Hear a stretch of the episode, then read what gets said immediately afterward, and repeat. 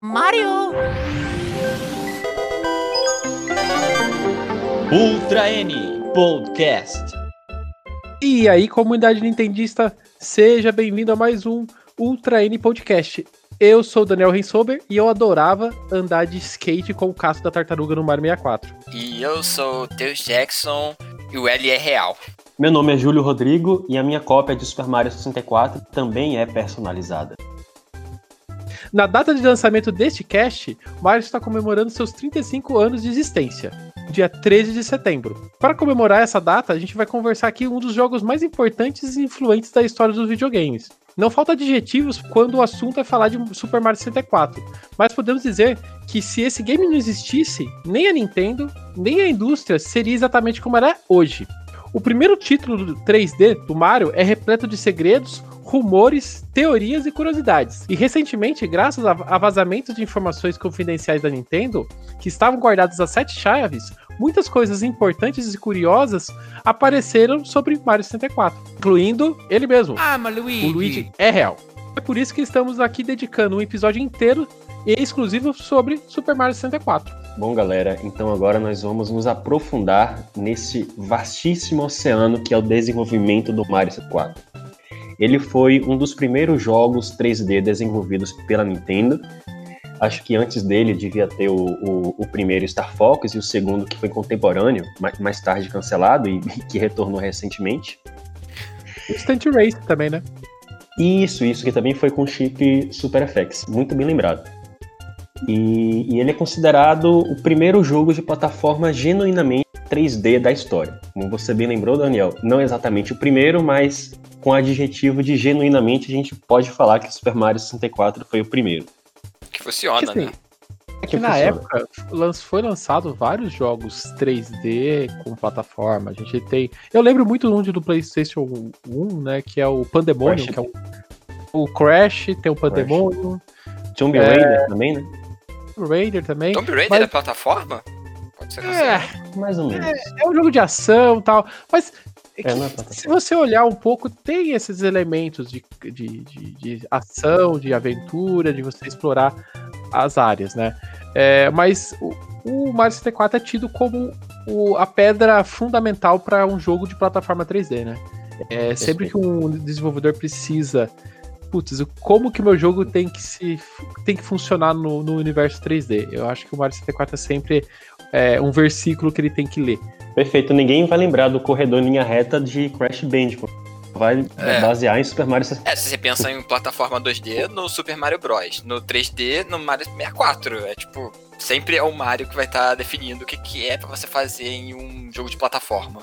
E para alcançar esse feito, a Nintendo não apenas investiu muito dinheiro e tempo no desenvolvimento do título, como também assumiu um papel que somente ela poderia desempenhar, que era liderar e guiar a indústria em como um jogo 3D de plataforma deveria ser feito. Para alcançar esse objetivo, Shigeru Miyamoto, que na época é, já atuava como produtor dos jogos da Nintendo, ele foi elencado a diretor do jogo para executar um sonho que ele já tinha há muito tempo, que era é, criar um jogo 3D do Mario. O Miyamoto ele já queria criar um jogo 3D do Mario desde muito antes do N64. Palavras dele Abre aspas. Eu queria criar jogos usando polígonos antes mesmo de o Super Famicom ser lançado. É claro, gráficos poligonais originalmente não funcionavam muito bem com o Super Nintendo, disse Miyamoto em uma entrevista à revista Nintendo Power. E ele continua. E a ideia de um Mario 3D começou a ganhar alguma forma quando a Nintendo foi apresentada ao que o estúdio britânico Argonaut estava fazendo com gráficos poligonais ainda no portátil Game Boy. A Nintendo fez uma parceria com eles para desenvolver um jogo 3D em parceria com os escritórios japoneses. Dessa parceria surgiram dois filhos que são o início do desenvolvimento de Super Mario 64, por mais incrível que pareça. O primeiro é o chip Super FX e o segundo é Star Fox. Palavras do Miyamoto também em uma entrevista à Nintendo Power.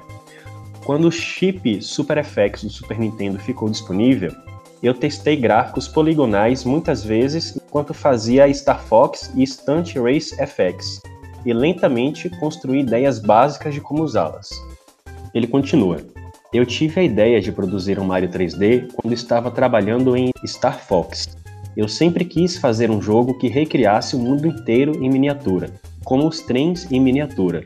Quando eu vi o que poderia ser feito com modelagem 3D no Star Fox, eu sabia que podíamos fazer muito mais. Ele continua também. Nós começamos trabalhando em um sistema experimental de Super Mario 64 quase cinco anos atrás, ele deu essa entrevista por volta de 1997, 98, cinco anos atrás, baseados no chip SuperFX. Infelizmente, isso não se concretizou, disse Miyamoto em entrevista à revista Next Generation. O que a gente nota muito no começo do desenvolvimento dos jogos 3D é essa vontade dos, dos desenvolvedores usar essa tecnologia em seus jogos, mas ainda não existia ferramentas, não existia. Uh, era muito difícil ainda utilizar isso em jogos, né? Existia uh, tecnologia, mas aplicar aquela tecnologia no desenvolvimento de jogos e num jogo com gameplay era algo que na época não existia e não existia não existia experiência de mercado, não existia jogos de mercado para os desenvolvedores é, acabarem se baseando, né? Então é, era um período muito experimental, é, esse período de, desses primeiros jogos. Poderia, se desse para fazer, seria muito caro. Seria algo, sei lá, para fazer para um, os arcades, que era a única situação que tinha um, um processador melhor e pudesse, sei lá, dar um retorno financeiro. Porque para um console de caseiro, ninguém ia ter condição de comprar. Né, por exemplo, o próprio, o próprio Super Nintendo ele precisa de um chip adicional para conseguir produzir esse tipo de gráfico, né? Então uhum. acaba, acaba se tornando um processo de espera, de evolução de mercado e até a chegada de, de, de um novo console. Né? E isso tanto é verdade que o desenvolvimento de Super Mario 64 ele ocorreu no hiato existente entre o Super Nintendo e a chegada do Nintendo 64. A criação do hardware do Nintendo 64 ele foi bastante dramático para a Nintendo. A, Silicon Graphics, que foi a, empre a mesma empresa lá que a Rare é, comprou as estações gráficas para fazer o Donkey Kong, ela prometeu entregar para a Nintendo uma tecnologia que depois ela não conseguiu compactar aquilo dentro do preço da Nintendo. Moral da história. O desenvolvimento do Super Mario 64 ele começou a ser realizado antes mesmo da chegada do protótipo do Nintendo 64 ele começou a ser desenvolvido nas estações gráficas Onix dos computadores Silicon Graphics, e a Nintendo ainda não tinha certeza se o N64 realmente teria um poder parecido com aquelas com aquela tecnologia, fato que efetivamente acabou se concretizando. No entanto, é, o Shigeru Miyamoto também tem algumas declarações bastante importantes sobre os primórdios do, de, do desenvolvimento de Super Mario 64 e eu vou citá-las também Novamente, abre aspas. Uma vez que o protótipo do Nintendo 64 foi finalizado e entregue para nós, vimos que os movimentos e controles funcionavam quase perfeitamente. Esse foi o momento que percebemos que daria certo. O programador Giles Godard, que trabalhou na Argonaut no desenvolvimento de Star Fox e depois se tornou um empregado da Nintendo, disse em uma entrevista de 2001, mas que só foi publicada em 2011, que durante seis meses o desenvolvimento de Mario 64 ocorreu nessas estações da Silicon Graphics, emulando o hardware do Nintendo 64 e que na época o controle do Nintendo 64 não existia. Então, no início, o Mario 64 era controlado com o teclado e depois eles utilizaram controles modificados do, da Sega para controlar o Mario. Caraca. É bem é. legal ver como que o, o software ele impacta o desenvolvimento de hardware não só no Nintendo 64, mas em outros, em outros momentos da história dos videogames da Nintendo, isso acontece. É, não, não é um pacote que é entregue na mão dos desenvolvedores, né? Existe muito, muita interação entre os times. Então, o controle do 64 ele recebeu muitas sugestões de funcionamento do, do time do, do Miyamoto, né? Essa questão da, da alavanca, é, a, necessidade de, de, controle de câmera, que se transformou no, no C, C de, de câmera, veio muito de, desse período, né? De testando a tecnologia, vamos dizer assim, né? Vendo o que é possível fazer com a tecnologia e levando também sugestões para a parte de hardware para ter essa sinergia entre controles, jogabilidade e depois o produto final. Peraí, o, o C button, o C é de câmera? Aham. Yes. Sim, Yes. sim, sim. Caramba, eu não sabia disso. A, a mente do Teus agora tá aquele mind blowing. O C, Pra mim, era, sei lá, tem botão A, tem botão B e C. quem é jovem que nem o Teus e não tá entendendo muito bem essa história, o, o controle. é, o controle do 64 tem os botões amarelos, né? E aqueles quatro botões amarelos, eles chamam de C. C pra cima, C pra baixo, C direita, C esquerda, né? E, e com o tempo, esse botão, esses botões C foi- foram se transformando em alavancas de analógico. No, no GameCube, o videogame já tem essa, essa, essa segunda analógica, mas não é igual a analógica que a gente tem hoje, por exemplo, no Switch, né? A gente tem no PlayStation, no Xbox e tal. Então, é, os primórdios da- da- dessa alavanca analógica nasceu aqui no, no- no Nintendo 64, né? Com esses botões C. Sobre essa observação, duas curiosidades. A primeira é que a Nintendo Power, é, uma, uma edição da Nintendo Power afirmou categoricamente que o controle do Nintendo 64 foi planejado a- com Mario 64 em mente, exclusivamente para Mario 64. É, e isso depois foi desmentido por um diretor técnico da Nintendo que disse que de fato o Shigeru Miyamoto ele influenciou o controle, pediu alavanca analógica, mas é que a Nintendo nunca faria um controle pensando em apenas um jogo. E o segundo ponto, é, outra curiosidade, é que esse mesmo Gales Godard, da, da Argonaut, que trabalhou com a Nintendo, ele disse que o Shigeru Miyamoto não ficou muito satisfeito com esses botões C, Daniel, que você acabou de, Ah, não? de descrever. Não, não, não, que ele depois ele falou, olha, esses botões C não ficaram tão legais não, teria sido melhor colocar um D-pad também do lado direito do controle do Nintendo 64. teria sido mais responsivo. É, seria, eu acho que seria muito bom também. Cara, eu acho, deixa os botãozinhos, gente. Eu acho bem charmoso. Pra tocar musiquinha no Ocarina é a melhor coisa que existe. Eu também acho. Ah, eu, ele é eu gosto bonitinho, mas podia ser de outro jeito também. Agora, o que realmente é interessante é você pensar é que, tipo, se Mario 64 foi desenvolvido inicialmente com o controle da SEGA em mente, então esse, o Mario 64, é o único jogo 3D bom que a SEGA participou até hoje. Coitado. Qual o controle da SEGA? Mas qual o controle da SEGA que. Eu que acho que é um Sato. aqui? Eu acho que é um Sato. A gente ser. vai colocar a foto aí pro pessoal do podcast. Eu consegui essa Nossa, foto aquele que tem aquela bola. Não, é adaptado, tá? A Nintendo pegou o controle da SEGA e abriu o controle, fez uma artimanha e colocou uma alavanca lógica Nossa, é, sei lá, a Nintendo podia ter feito um trabalho mais fácil de pegar um controle de arcade, que já tem aquele analógico lá. Pois é, né? Mas é a Nintendo. A Nintendo gosta do caminho mais difícil. É, Arcade, arcade não, era, não é analógico. Aquele, aquele bastão lá, ele, não, é- ele é, é fixo, ele não, tem, não é analógico. Ele e é ele só... não tem sensível à pressão, né? Exato, Hum, exato. Ele é, é. só alavanca. Imagina o cara É dando meia lua pra frente do. Fazia uma adaptação também. Também sobre os primórdios do, dos jogos em 3D, assim como teve todo esse trabalho, a Nintendo também teve que trabalhar as animações do zero é, do Mario, porque também não havia muitos parâmetros na indústria na época. A Nintendo divulgou que ela até tentou contratar um profissional pro motion capture, mas eles cancelaram isso e resolveram fazer as animações no papel mesmo. E aí tem uma curiosidade bastante interessante, porque o Miyamoto, também numa entrevista, ele disse que as animações do Mario 64, elas foram baseadas na Arale, do Dr. Slump, porque é, o Mario, ele corre com o tronco levemente inclinado para frente e, eventualmente, com os braços abertos. E se você coloca... Verdade! O Naruto? É. É isso, estilo Naruto. É, é- é antes de Naruto. Naruto é com os braços pra trás. É. A ali ela vai com o braço pro lado. Isso. Ah, certo. É como se fosse, sei lá, uma asa de avião, que é as, pros dois lados.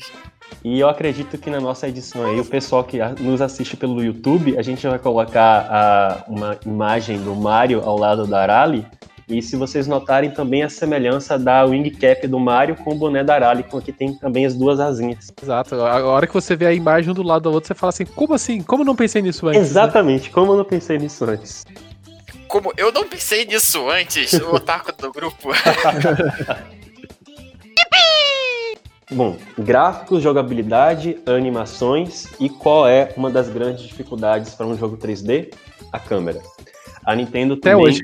Até, Até hoje, a, a gente vai jogar os jogos 3D e se você nunca xingou a câmera durante algum momento no jogo, você tá errado, porque sempre vai ter um momento no que você vai xingar a câmera do jogo. Eu vou confessar uma coisa, eu escuto muitas críticas na internet sobre a câmera do Super Mario 64, mas eu não concordo com elas. Pra mim, é uma câmera muito boa e me deu poucos problemas no jogo. Porque Eu você não- não Pra, joga. pra época, então, ela é perfeita. Gente, joga a versão pro Nintendo DS que você vai achar a câmera do 64 a melhor versão. A versão dessa não existiu. Apesar dessa câmera ela receber algumas críticas hoje em dia, ela é sim uma câmera bastante inteligente.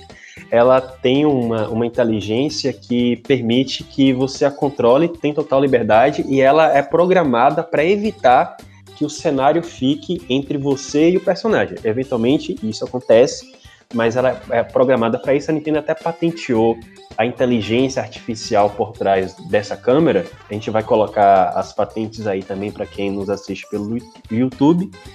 E como informações adicionais do sistema da câmera, ela foi desenvolvida pelo japonês Takumi Kawagoi, que trabalhou no Star Fox 2.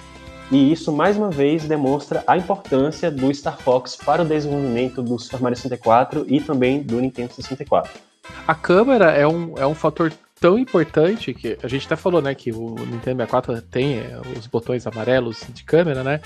E dentro do Mario 64, a câmera é, é um fator é, predominante, assim.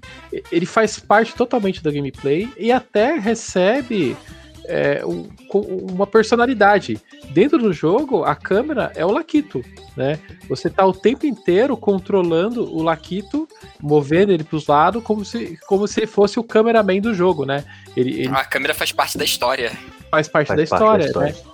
No começo do jogo, ele você é apresentado a ele e no final do jogo ele se despede de você. Então, é- é- durante toda a sua aventura, a câmera é um personagem, é o Lakito e funciona muito bem essa, essa sinergia de gameplay com a câmera. Curiosidade das curiosidades é o fato de você controlar a, a câmera e a câmera ser ter a personificação de um personagem faz com que algumas pessoas é, qualifiquem Super Mario 64 como um jogo em segunda pessoa.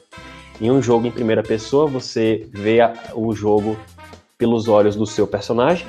Em um jogo de terceira pessoa, você vê o personagem, você vê sobre a perspectiva do jogador. Em um jogo em segunda pessoa, você controla um personagem sob a perspectiva de um outro personagem que não é você e nem o personagem principal. É como se fosse um filme, né? E aí você pensa, Super Mario Bros 3 é oficialmente uma peça de teatro. Será que Super Mario 64 é um filme? E, e para colaborar com isso, a Nintendo, essa é uma questão bastante remota, mas eu não sei, é, mas existe uma artwork oficial do Super Mario 64 que foi divulgada no periférico Satellaview, que foi lançado apenas no Japão, que permitia que o Super Nintendo se conectasse à internet, fizesse transa- transações na bolsa de valores, baixasse, baixasse wallpapers da Nintendo, etc. Até alguns jogos. E tem uma artwork do Mario no, com o Luigi na primeira fase do jogo e com o, o Laquito como cameraman e o Mario como se fosse o diretor de um filme. O Luigi como diretor do filme. Ah, tá. Maravilha. Maravilha. Memória me traiu. Super Mario 64 foi um dos títulos de lançamento do Nintendo 64. No Japão, ele foi lançado junto com o console no dia 23 de junho de 96. Já nos Estados Unidos, ele chegou um pouco depois, 29 de setembro de 96. Na Europa, demorou um pouco mais. É, Ele foi lançado só em 11 de março de 97. Nós tivemos algumas versões diferentes desse jogo. Foram várias versões de Mario 64 e a gente vai pontuar algumas diferenças, né? Como falamos acima, esses meses que separaram o lançamento entre, entre diferentes é, territórios afetou o conteúdo do jogo. É, na versão japonesa, é, a gente pode falar que o Mario é mais mudo, né? Ele tem vozes, mas a quantidade de vozes é muito pequena comparada à versão americana. A Peach, por exemplo, é aquela carta que ela narra logo na abertura, logo no começo do jogo, na versão oriental, aquela narração não existe. É, Essa parte só é acompanhada por trilha sonora. E o Mario não chama o Bowser de gay quando pega ele pelo rabo. Ele não fala não, gay Bowser. Na, na, é, todas essas, essas frases que a gente acha bonitinho do Mario, por exemplo, na hora que ele pula três vezes, cada vez que ele pula, ele fala uma frase diferente, né? É, mas na versão japonesa é sempre a mesma, a mesma, o mesmo áudio.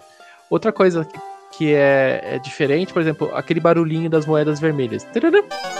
né? É, no, na versão americana que a gente está é, acostumado, essa é um acrescente. Cada, cada moeda que você pega, ela fica mais, mais, mais, mais alta, vamos dizer assim. Na versão japonesa é sempre o mesmo barulho. É, uma, é, é até quando você ouve é até chato, assim, é sempre o mesmo barulhinho. Sempre o mesmo barulho. É como se fosse pegando uma moeda normal, só que é. sempre é o mesmo som. Só que de moeda é, vermelha. Ele tem um som diferente, mas é sempre o mesmo uhum. som. Outra coisa que era super legal de fazer no Mario 64, e quem, quem nunca fez isso, né? Que é você tá jogando com o Mario, você deixa ele parado, ele começa a, a se espreguiçar, e depois ele, ele senta no chão e ele deita no, e dorme, né? Ah, espaguete. Ravioli. Ah, Exato. Sonhando com comida. Ele sonha com comida na versão americana. Na versão japonesa, não tem nada disso também. Ele só deita e dorme e fica quietinho ali, sabe? Então a versão americana. Ela recebe muitas melhorias na parte é, sonora. É muito mais legal. Outra coisa na, na, versão americana que mudou um pouco é a questão dos, do, do quadro, né? Qual que é o quadro que mudou mesmo? Jolly Roger Bay. Nessa, no, na versão japonesa, você só é uma fase da água, né? A, a primeira fase da água do, do, do Mario 64. É, você só tem umas bolhas de água. E na versão americana, a gente tem, tem a visão daquele barco que tá naufragado já no quadro. É bem mais interessante botar só uma bolha, sem graça. Ah, e outra coisa, já fica como curiosidade da versão de Nintendo DS, a versão de Nintendo DS também é só as bolhas, não, é, não tem o um barco desenhado no quadro. A versão europeia, ela, ela recebe as melhorias que a gente vê na versão americana, só que tem uma coisa que é um pouco estranha, ela, ela, ela roda um pouco mais lento. Em vez de ela rodar em vez dela rodar 60 Hz, ela roda a 50 Hz. E essas diferenças não pararam por aí, porque a Nintendo parece que não ficou lá muito satisfeita com o, a versão japonesa, queria incre incrementá-la. E em julho de 1997, eles lançaram a versão Super Mario 64 Shindou Edition, que continua exclusiva do Japão. Muita gente fala que essa versão incluiu somente o suporte ao Rumble Pack, mas a Nintendo também fez outras alterações. Ela incluiu voice action é, para Peach e boa parte das falas que o Mario também tinha na versão ocidental. Incluiu também novas falas, como um bye-bye que ele fala é, quando é, joga o Bowser lá no, no, no abismo. E inclusive foi reaproveitado essa, esse bye-bye dele na versão de New Super Mario Bros. do DS, quando você coloca o portátil em modo sleep. É quando você fecha a telinha, ele fala. Ah, é verdade, isso é. eu lembro. É, eu, quando descobri, eu ficava fechando toda hora o DS. Pois é, veio, veio, dessa, esse bye-bye veio aí da versão Shindo Edition do, do Japão. E a Nintendo também corrigiu alguns bugs. O pessoal que gosta de speedrun não gosta muito dessa versão, porque você não tem como usar a física para bugar o jogo e passar daquele corredor que você precisa de 70 estrelas para pegar o Bowser, sabe? Uhum, você faz pra fazer pulo. aquele bug dele pulando de costa, né? Isso, vamos pular explicar, de costa. Vamos explicar para os jovens que não sabem, né? Para você fechar o Mario 64, você precisa de 70 estrelas. Né? Se você vai pro final do jogo, você consegue ir com menos estrelas até a, onde seria a última fase, né? Só que quando você chega lá, você tem uma escadaria e é uma escadaria infinita. É, você vai para frente, para frente, para frente, e ela nunca termina é, você, essa escadaria só termina quando você tem as 60, 70 estrelas. Isso, mas se você dá esse pulo é, pra frente e, e só que de costas, você consegue bugar a memória do jogo e você consegue ultrapassar essa, esse limite de 70 estrelas e chegar no, no último estágio, mesmo com muito menos estrelas do que o necessário. É, tem muitos speedrunners aí que eles passam acho que de uma ou duas fases, aí eles podem chegar no, no, no primeiro Bowser, aí depois eles tipo vão bugando o jogo, que tipo esse de ficar pulando pra frente, para trás, que vai para frente, é, vai tão rápido que buga, ele atravessa as portas, aí passa pela escadaria. É bem, bem interessante ver esses, esses vídeos. Falando em bug, o que eu fazia muito quando eu era, eu era jovem, né? Que eu já não era tão criança assim, mas eu era. Eu tinha o quê? Quando eu joguei Mario 64, eu tinha meus 13, 14 anos, né? Então, o que eu fazia muito é, é ficar tentando é, varar, a, atravessar as paredes do jogo, né? Uhum. É, como o jogo era, era um dos primeiros jogos que a gente que a Nintendo tá desenvolvendo, então essa tem muitos bugs, man, você consegue facilmente atravessar as paredes. É, você, por exemplo, você consegue entrar atrás da porta do castelo e você como se estivesse entrando ao contrário dentro do castelo e você entra no castelo, mas você em vez de entrar pro hall, você entra para dentro da tela. Então, eu vi Ah, eu sei, eu sei. Você pega depois de você pegar o Yoshi, você pega a o Wing Cap e aí você vai no topo da, da torre do castelo e tem uma lá no final tem uma entrada que ela não tem colisão. Então você entra dentro do Isso. castelo e fica entre a porta, não é isso? Isso, porque assim, o Hum. castelo é, é uma casca, gente. Ele é totalmente oco por dentro. né? Ele é um polígono oco. Então você entra por trás desse polígono e você fica controlando o Mario ali dentro daquele polígono oco. Isso, e, e, gente, essa questão de bug desses polígonos, isso acontece até hoje em dia. O Zelda Breath of the Wild tem esse, esse tipo de bug. O meu sobrinho já fez e eu fiquei de cara com ele fazendo. É uma pena, que- é uma pena que hoje em dia tem atualização, né? E, e dizem que a versão do IQ, que é o Nintendo 64 japo, é, chinês, a versão do Super Mario 64 dela é baseado nessa versão Shindo Edition, descendo um pouco mais nas profundezas. É, foi descoberto, eu acho que há cerca de 5 anos, existe uma versão completa do Super Mario 64 para o 64DD, para os mais novos, o periférico do Nintendo 64, que utiliza disquetes, discos magnéticos. A Nintendo criou essa versão para exibição na Space World de de 1996 para ajudar a promover o acessório 64DD, mas ela nunca foi oficialmente lançada, provavelmente porque o Disque System do N64 só foi lançado em 1999 e não haveria mais motivo para lançá-lo três anos depois.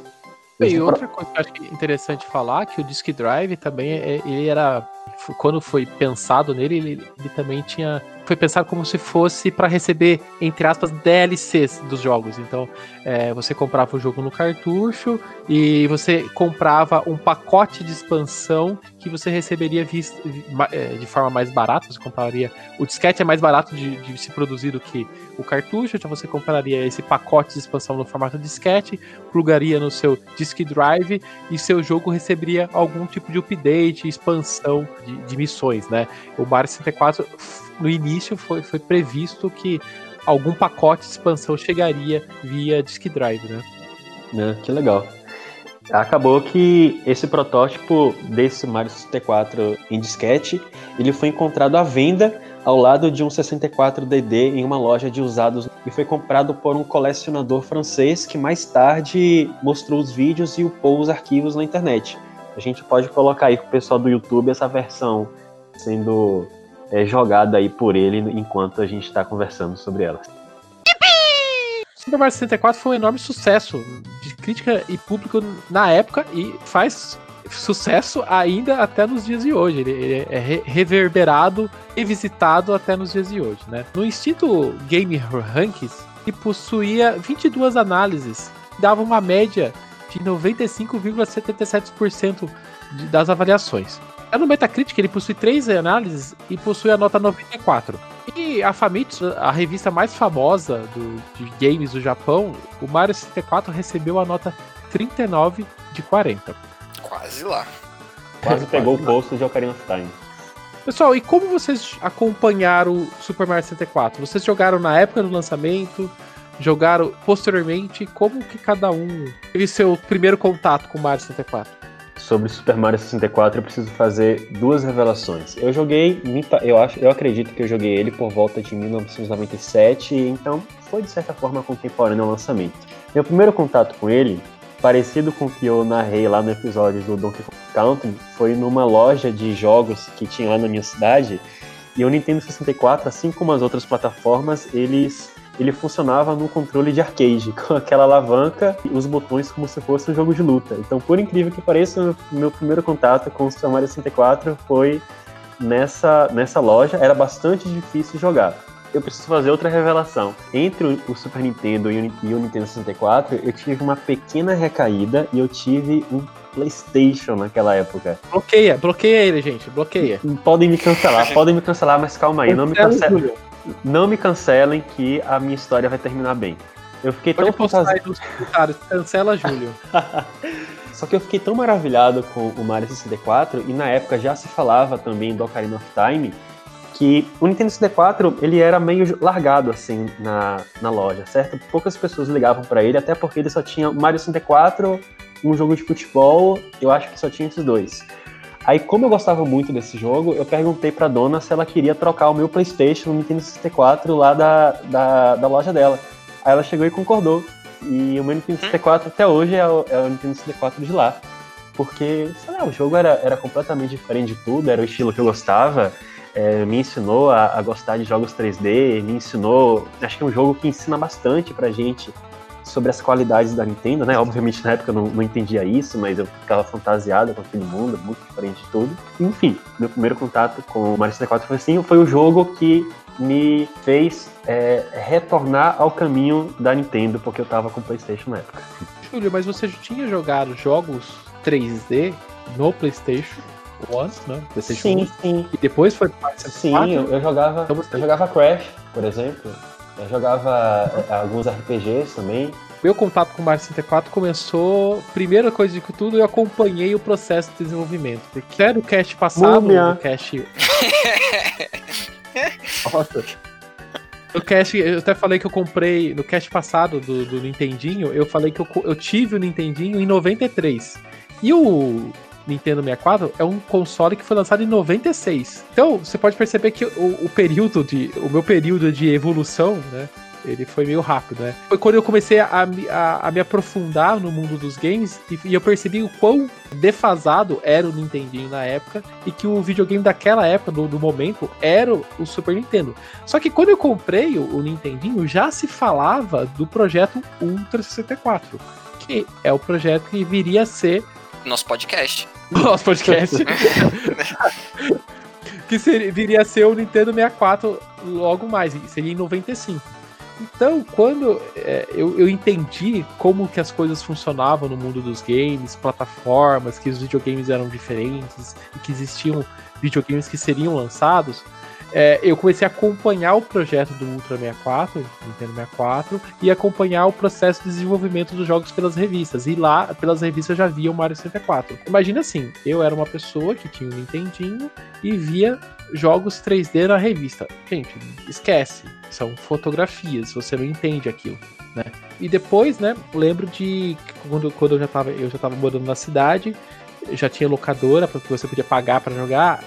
E nisso chegou o Nintendo 64 né, nessa, nessa loja, né? E claro que eu saí da escola e fui direto lá testar o Nintendo 64, né? Que era a- a- o puro suco da tecnologia da época. Cara, e eu fui jogar o Mario 64 no nessa locadora, não foi com controle de arcade, foi controle na mão mesmo do, do Mario 64.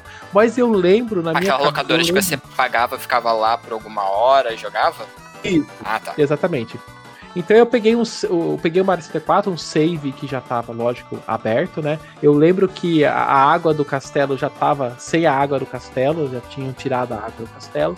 Só que eu peguei aquele Mario e comecei a andar pelo castelo e eu não entendi absolutamente nada que eu tava fazendo.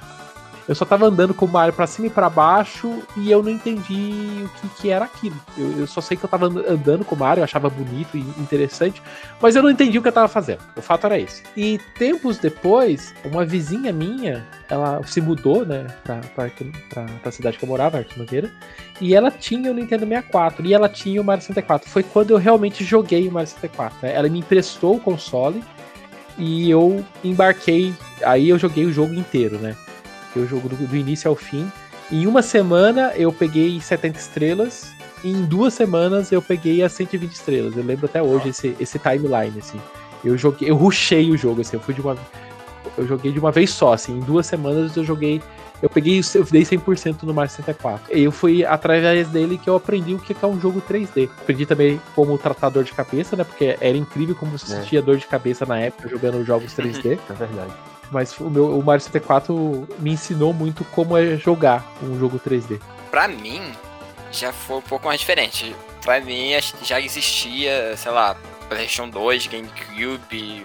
Porque quando eu fui conhecer já era mais pra 2000 e pouco, 2005, 2006, sei lá, talvez. Porque não lembro se era manicure ou cabeleireiro que minha mãe ia. E do lado tinha uma locadora. Então eu pedia, tipo, ah, vai, deixa eu ficar aqui não sei quanto tempo e tal. Aí ela me dava o dinheiro e eu pagava. Só que eu sempre sentava para jogar no 64. Não importava, eu sempre ia lá no 64 e, e via o que que tinha. Eu sei lá, eu sempre fui muito de, de querer ficar naquele mesmo jogo, então botava sempre o Mario 64. Na minha cabeça, tipo, se eu vejo uma cena do jogo, vem, tipo, aquela memória de sentar numa cadeira de plástico, num lugar barulhento, é, com televisões velhas e e cheiro de doces. Comecei a jogar pelas, pelas locadoras. Depois, muito tempo depois, eu, eu ganhei um DS e eu baixei no R4 o Mario 64 do DS. Só que eu não lembro mais nada da diferença de um jogo pro outro. Que até o Daniel fica. o Daniel fala várias coisas aí que tá ruim, eu fico. Que que, que era de ruim? O que, era de diferente? É, eu não lembro como é que era a diferença. Lembro... Daqui, a pouco, daqui a pouco a gente fala mais dele, tá? eu realmente eu não lembro de nada da diferença de um pro outro. Na minha memória, memória afetiva, eles portaram perfeitinho e eu só não tinha o analógico. É. O que a, a falsa memória não faz, hein? É, vocês estão falando aí, eu fico. Eu, eu fico, caraca. O que, que, o que, que eu tô esquecendo? Tô com medo de jogar de novo. O Mario 64 foi fundamental para o lançamento do Nintendo 64. Graças, graças a ele, todas as 300 mil unidades do Nintendo 64 foram vendidas e praticamente todas as pessoas que compraram um Nintendo 64 também comprou um Super Mario 64. Nos Estados Unidos, todo o hype por Super Mario 64 fez o console desaparecer das lojas. No total, o Mario 64 vendeu 11 milhões e 900 mil unidades e foi o jogo mais vendido do Nintendo 64, seguido de Mario Kart 64 e de GoldenEye 007. Infelizmente, como nenhum jogo foi lançado por Nintendo 64 durante cerca de 3 meses após o seu lançamento, as vendas do console não se mantiveram no mesmo patamar por muito tempo. A gente vê uma problemática do lançamento do Nintendo 64 uma problemática a gente, que a gente teve não, não muito tempo atrás com o Wii U. Tem muita gente que fala que o Wii U foi um erro e tudo mais. Eu acho que a gente pode até fazer um catch específico sobre os erros do Wii U algum momento. Mas tem um, tem um erro que. Um cast sobre. Só... Um cast sobre os erros do Wii U é um cast sobre o Wii U. Exatamente. Tem, mas tem um ponto que eu acho que eu queria dar uma luz, que eu acho que é importante a gente falar aqui, que da mesma forma que a Nintendo sofreu, vamos dizer assim, produzir jogos no Nintendo 64, ela sofreu ressentimento pro Wii U. Ela teve que aprender a fazer jogos 3D na época do 64 e ela teve que aprender a fazer jogos em alta resolução no Wii U. E você pode ver que tanto no Wii U como no Nintendo 64 a gente tem janelas de lançamento muito espaçadas, né? E isso com toda certeza afeta a venda de console, afeta a, a, o aumento da, da base instaladas do console. Voltando à questão das câmeras e, e, da jogabilidade, o Mario 64 inaugurou uma gameplay que seria, que seria utilizada pela Nintendo pelo menos até 2010 nos futuros jogos de Mario, como Sunshine, Mario Galaxy e Mario Galaxy 2, né? É, em Mario 64, basicamente o Mario deve entrar no castelo curar pelos quadros e dentro dos quadros, que são as fases, re realizar, realizar missões. São seis missões em cada fase e uma, uma missão adicional que é a coleta de 100 moedas para você ganhar as estrelas, para você poder completar as 120 estrelas do jogo.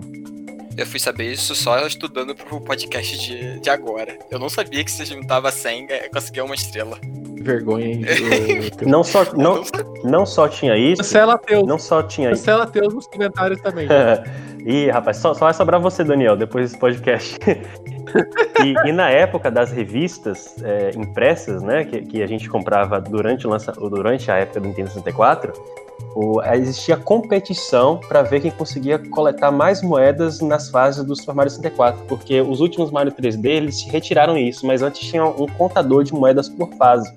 Então é, tinha algumas missões específicas que a fase tinha mais moedas do que as outras, então a gente jogava nela, tentava conseguir a maior quantidade de moedas, fotografava, mandava por carta para a revista para publicar, é, para ela publicar o seu recorde lá. Gamers tinha muito isso aí. É, quando, como eu falei para vocês, eu joguei, eu joguei de uma vez só o Mario 64 e depois eu só tinha aquele jogo para jogar, né? Então eu ficava fazendo isso também. Eu entrava nas fases e tentava ficar pegando o máximo de moedas possíveis, né? Saía matando os inimigos e correndo atrás das moedas que eles soltam, né? Eu só pegava moeda, tipo, para recuperar energia e fazia as missões, tipo, ah, tem que ir lá fazer derrotar aquele inimigo, eu ia lá e fazia isso. Pegava moeda vermelha, eu ia lá e fazia isso. Eu não. Nunca me toquei em pegar 100 moedas. Por sinal, é um negócio que eu acho estranho no Mario 64. Esse negócio que você pega a moeda para recuperar energia. É. é um negócio muito estranho. E principalmente, mais estranho ainda é quando você tá na água, você vai é. se afogando, você vai perdendo energia, daí você vai e sobe na superfície, respira e você recupera energia. É, às vezes, eu tipo, acho... tomando dano, você tomou vários danos. Aí você achou o lugar que tem água, você mergulha e sai, você recuperou energia também. Exatamente, eu acho isso muito. É pro gameplay, assim, eu acho algo extremamente estranho que o Banjo Kazooie faz isso de uma forma bem melhor. Assim, ele tem é, medidores de energia e de de oxigênio separados. Eu acho uhum. que isso é feito melhor no, no Banjo-Kazooie, né? Em comparação ao Mario 64 e ao Banjo-Kazooie, eu adoro o Banjo-Kazooie, acho um excelente jogo, mas eu acho que ele exagera em algumas coisas, é um pouquinho bagunçado no hub, eu prefiro o Mario 64. Agora, em termos de estrutura, eu acho que o Banjo-Kazooie ele evoluiu bastante a estrutura do, do Mario 64 em pouquíssimo tempo, né? Acho que um de 96, o outro só dois anos depois, em, em 98. Nessa época, os jogos eram mais rápidos de serem feitos. A diferença de um ano, dois anos, é, tra traz uma, uma diferença muito grande entre os jogos, porque os, os jogos eram feitos mais rápidos, né? Então, é, isso é assunto para outro cast, né? Falar sobre Banjo Kazooie, mas é, é, bem legal lembrar que Banjo Kazooie, assim que a Rare viu Mario 64, ela falou: a gente precisa fazer algo desse estilo e precisa é, fazer algo melhor do que isso. Então, a gente vê Banjo Kazooie uma evolução de Mario 64 porque eles beberam é, refrigerante de 2 litros de Mario 64. Eu digo no seguinte sentido: no Mario 64 você entra na fase, cumpre a missão e depois você sai da fase para poder escolher uma nova missão e retornar à fase. Repetir aquele processo pelo menos seis vezes, ainda que você tenha bastante é, liberdade na ordem e, e você não precisa fazer a missão que efetivamente aparece na tela. Só que em Banjo Kazooie você entra na fase, você pode completar a, a fase, ela eventualmente ela se modifica em tempo real e não porque você entra e sai dela. E você cumpre aquela missão e, e ainda na mesma fase, sem precisar sair, você é, cumpre outra. Essa estrutura de Banjo-Kazooie, é, a Nintendo só foi abandonar a estrutura clássica de Super Mario 64. Ok, Mario 3D Land e 3D World são jogos diferentes. Eu diria que em Super Mario Odyssey, que é, é mais parecido com Banjo-Kazooie nesse sentido do que é, o Mario 3D convencional. Por isso que eu acho que em apenas, é, é, quando eu disse essa questão de dois anos, é porque a Nintendo demorou, sei lá, 96, é, 22 anos 21 anos para mudar a forma de, de, Mario 3D, enquanto a Rare fez isso em dois anos, entendeu? Não que o jogo não tenha evoluído em outros aspectos, mas em termos de estrutura, essa modificação só ocorreu mesmo em Super Mario Odyssey. E te falo, no Mario 64 isso não me incomoda, essa questão de você entrar e sair da fase, porque as fases são mais compactas, uhum. né? Uhum. Então é, é rápido para você viajar pelo, pelo, pelo mapa e a gente até entende que isso até é, uma, é um pouco de. Eles fazem esse processo de repetição até para estender um pouco a duração do Correto. jogo, né? E Banjo é, Kazooie, é, os, os mundos são maiores, né? Isso não me incomoda. Agora, em Mario Sunshine, a questão de você entrar e sair me incomoda. É o único jogo que me incomoda profundamente, assim, essa, essa, essa mecânica de entrar e sair na fase. É fácil das tuas palavras é, mas, isso, mas isso também é papo para outro, outro podcast. Quem quiser, deixa nos comentários aí, a gente fala isso em outra oportunidade, né?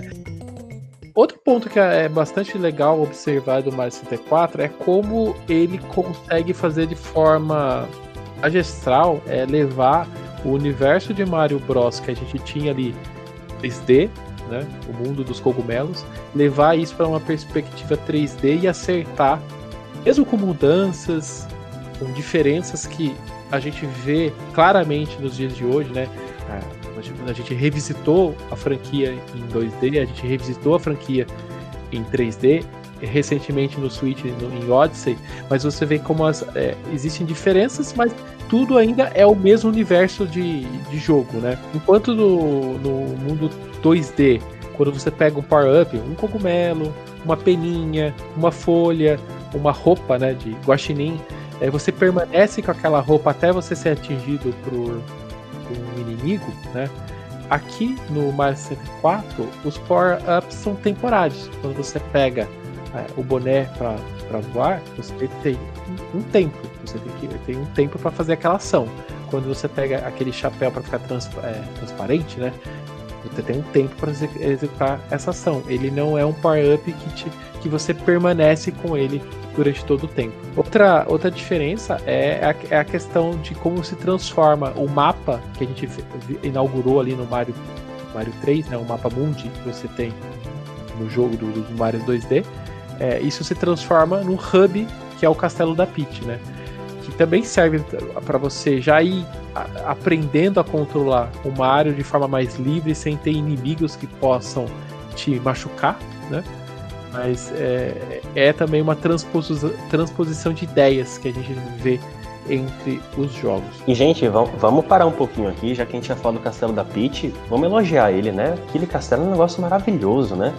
Com certeza. Nossa, é, ele é lembrado até hoje. É o castelo é da um Peach, né? é? Olha, se um dia eu for no psicólogo e ela falar desenha a sua infância, eu vou desenhar o castelo da Peach. é.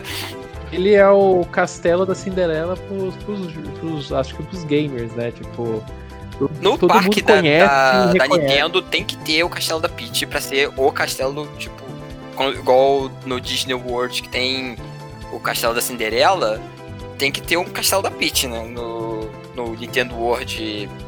Super Nintendo World. Super Nintendo World. É, isso aí. Super Nintendo World. Tem que ter o. É, por favor, tem que ter um castelo desse. E faço questão que tenha uma orquestra tocando a música tema diuturnamente dentro do castelo. Coitado das músicas, meu cara, o dia todo. Não, a orque... ele, vai, ele vai desejar estar na orquestra do Titanic, mas não lá.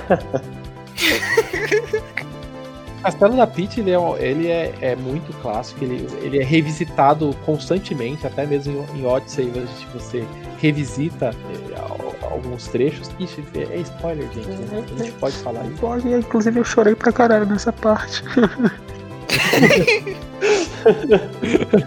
é, muito, é muito emocionante. Eu tenho algumas críticas a fazer, mas eu vou fazer essas críticas só no episódio isso, do Mario Odyssey. Também pede, prepara que o vídeo faz.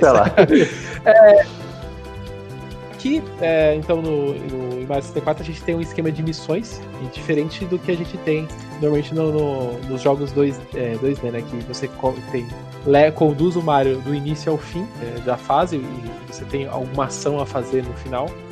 O Mario 1 é a bandeira, o Mario 3 é o caça-níquel ali. É aquela caixa de é, que fica rodando.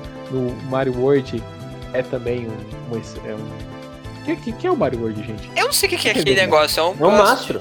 É um mastro. É um mastro também, né? É um mastro, só que fica se mexendo, né? Então, mas aqui a gente. É, ele abandona isso. Até tem uma referência do, desse pole em algumas, algumas etapas, né? Mas aqui é a esquema de missões. O Mario 64 é praticamente perfeito em vários aspectos e eu diria que em um dos pontos que ele é perfeito é na música ela ainda era numa época que o Koji Kondo era o compositor que compunha todas as faixas de, Ocarina, de, de Zelda e de Mario também. As, as músicas de Mario 64 foram inteiramente compostas por Koji Kondo. Uma curiosidade bastante interessante em relação a isso é que, segundo ele declarou no encarte da música do, do CD com a, com a host do jogo, aquela música que toca no Fire Select é a sua faixa preferida de todo o jogo. Koji Kondo, tudo bem, você tem todo o direito do mundo, até porque você é o compositor de preferir a, a música que você quiser. Agora, na minha opinião, a melhor música do jogo se chama a Dire Dire Docks, que é a música que toca na fase da água. É... Ah, é bem um climazinho legal. É. Maravilhosa, né, Teus? Embora eu curta mais a do.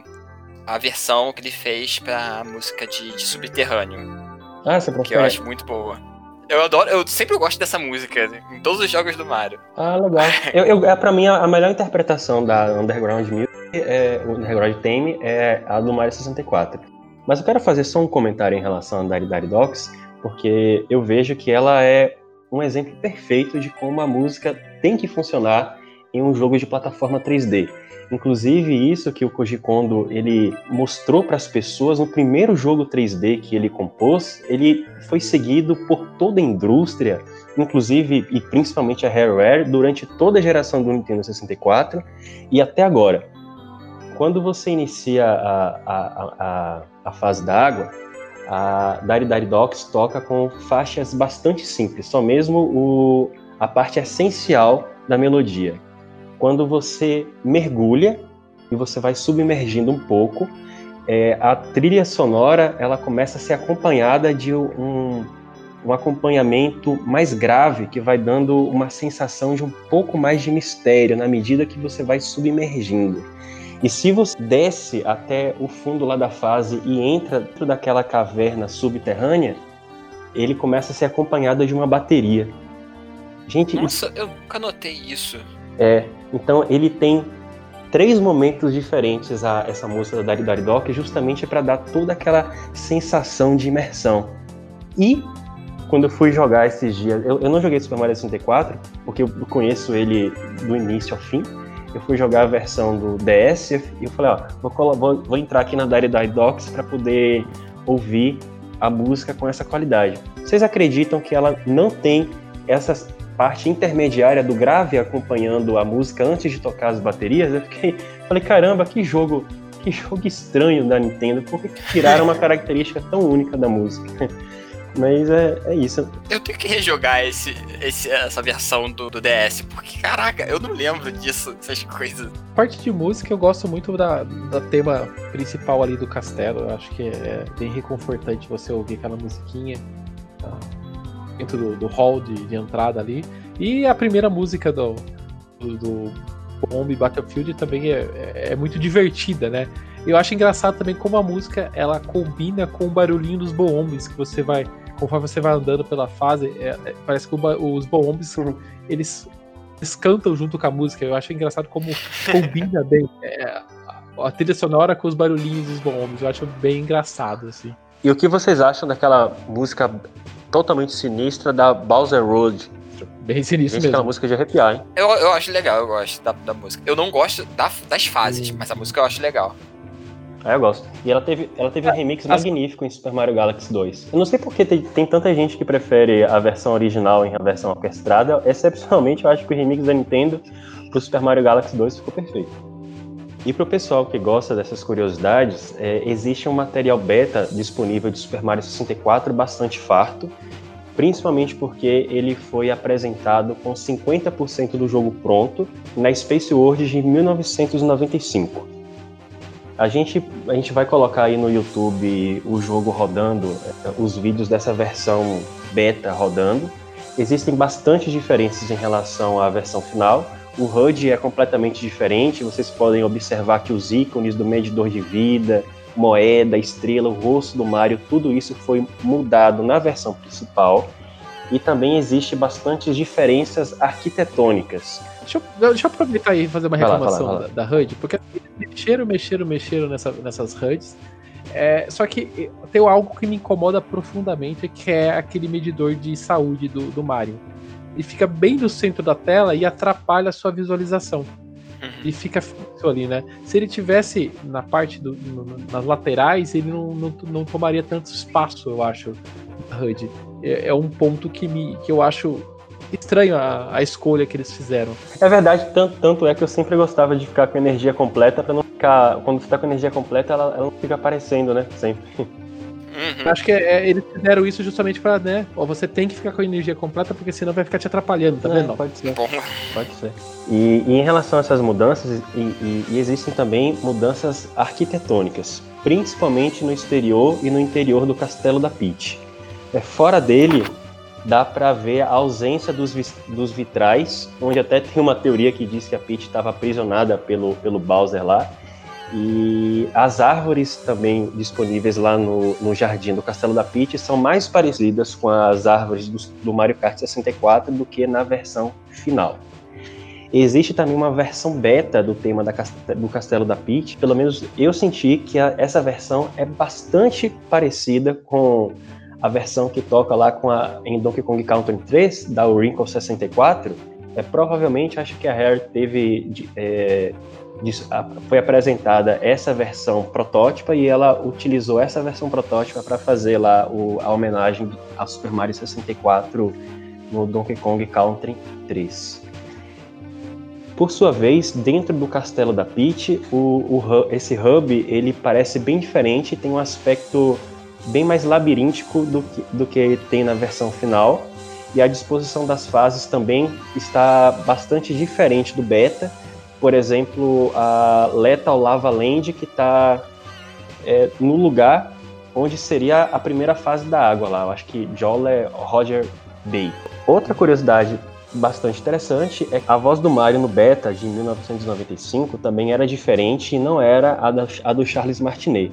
O Martinet ele foi recrutado pela Nintendo em 1990 e na época ela, ele fazia apenas a voz do Mario para eventos da Nintendo para o público. O primeiro jogo que ele dublou, ao contrário, acho que muita gente já sabe disso, mas não foi Super Mario 64, mas foi Mario Funda Fundamentals em 1995, que é um jogo da Interplay para o, o computador, porque na época a Nintendo licenciava alguns jogos do Mario. Só depois dessa dublagem que a Nintendo formalizou como o dublador oficial de Mario 64. Bem, é, no início do, do projeto do Mario 64 foi, foi previsto um modo multiplayer, né? Ah, é. Um seria Mario, outro seria Luigi. Segundo a Nintendo, o multiplayer funcionaria com Mario e Luigi na tela e a câmera se afastaria na medida que um personagem se afastasse do outro. É, só que isso funcionou bem no início do desenvolvimento, só que na medida que a Nintendo adicionava mais detalhes no cenário, os cenários iam ganhando é, plataformas verticais, ela viu que isso não funcionou muito bem e supostamente a questão da memória, do prazo de desenvolvimento e a dificuldade de implementar o multiplayer no Nintendo 64 por causa disso foram os motivos pelos quais a Nintendo retirou esse multiplayer que teria o, o Luigi como personagem jogável. Difícil a gente saber algumas informações de dentro da Nintendo, porque você sabe, todo mundo sabe que a Nintendo é bastante fechada, mas outro ponto que, que dizem, né? O Mario 64 deixou de ter o modo multiplayer porque o Nintendo 64 viria só com um controle. No, no Nintendinho no Super Nintendo era comum o console vir com dois controles, e no Nintendo 64 seria o primeiro videogame da Nintendo que viria só com um controle. Você teria que comprar um controle, um controle adicional. Então, essa retirada do seu modo multiplayer seria também devido a essa mudança no, no projeto. Quando o multiplayer com o Luigi foi cancelado, o Miyamoto planejou fazer um multiplayer é, parecido com o do Mario Bros, em que o Mario e o Luigi se degladiavam em uma plataforma. E foi esse multiplayer que foi retirado, supostamente com a justificativa de que o Nintendo 64 só tinha um controle. Provavelmente porque a Nintendo, essa empresa maravilhosa, não queria que você gastasse dinheiro comprando outro controle.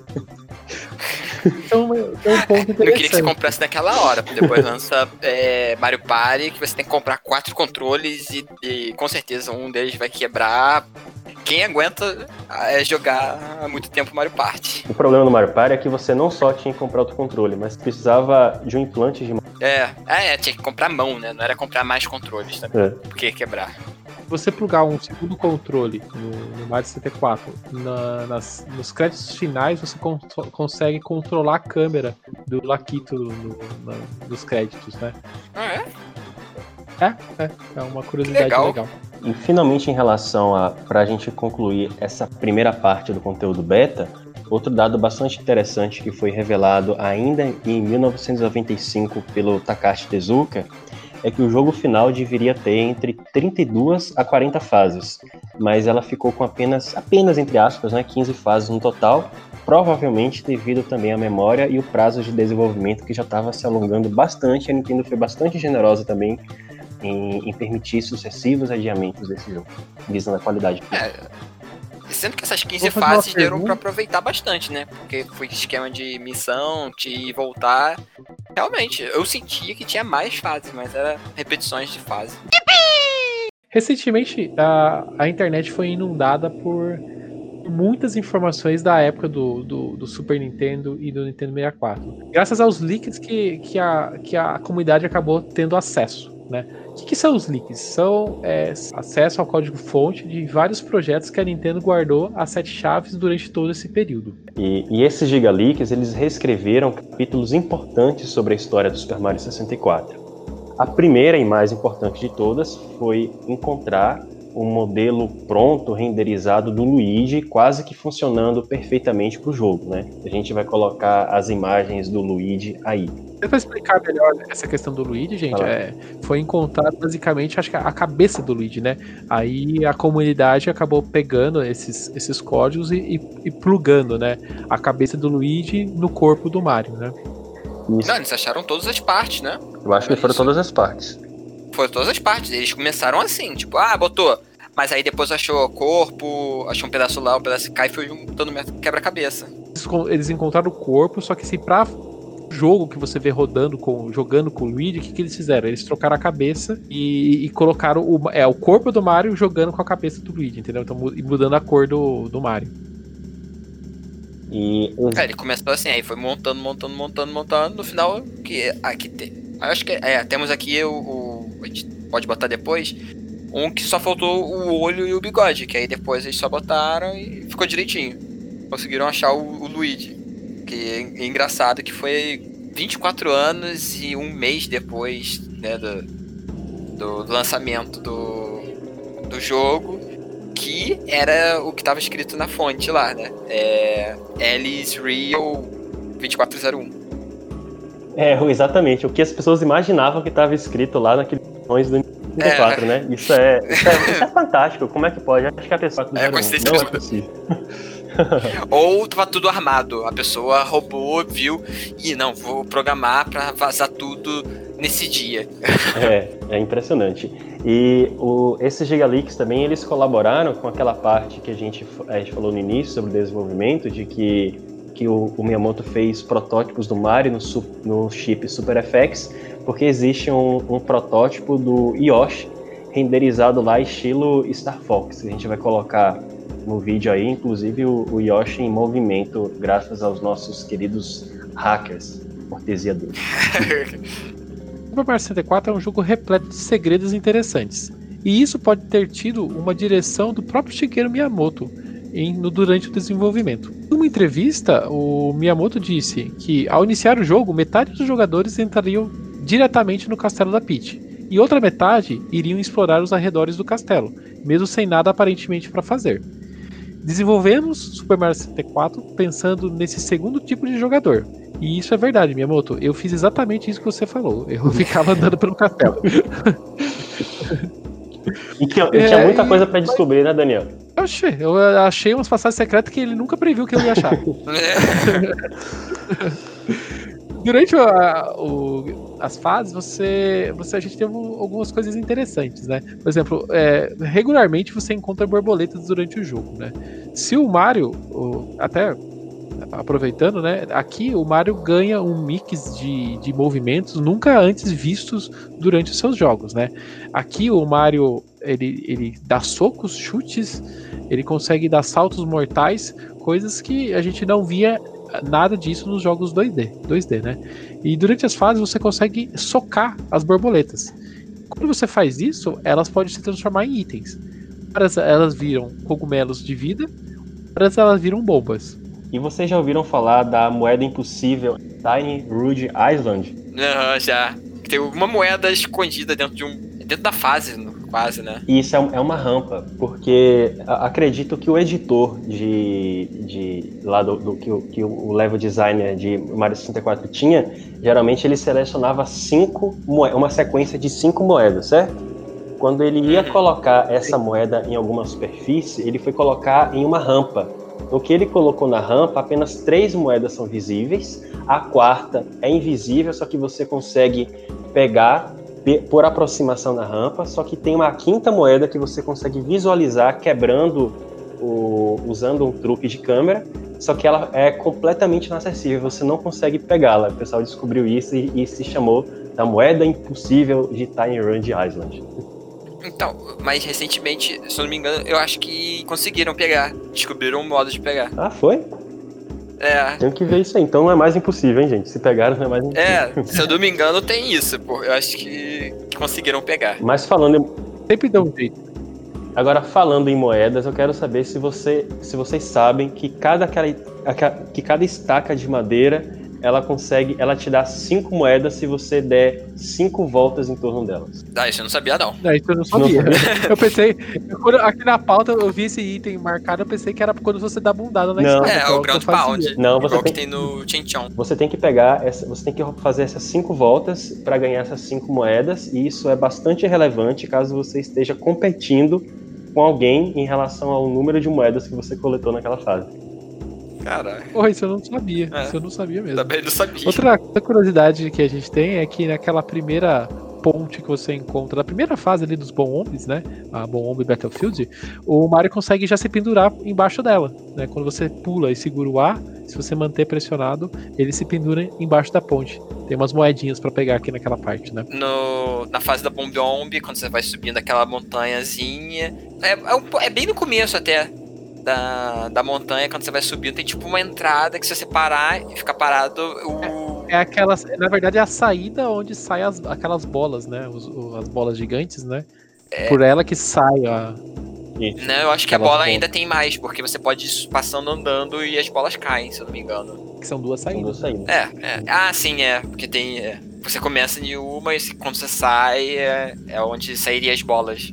Tem, mas tem outra no Não, Bomb Bomb também. Tem, tem, tem nos Tem uma canteiros. num jardinzinho. Isso, isso, isso, nos canteiros. Tem uma bem. no jardim é que te leva. Onde é que ela levava? Eu sei que tem uma de- num jardinzinho, que é tipo um canteirinho de flores, que você para ali, aí você teleporta. Ela te leva pra também para outro canteiro próximo àquele SP Suite que você abre aquela porta que, tá, que tranca parte do, do cenário.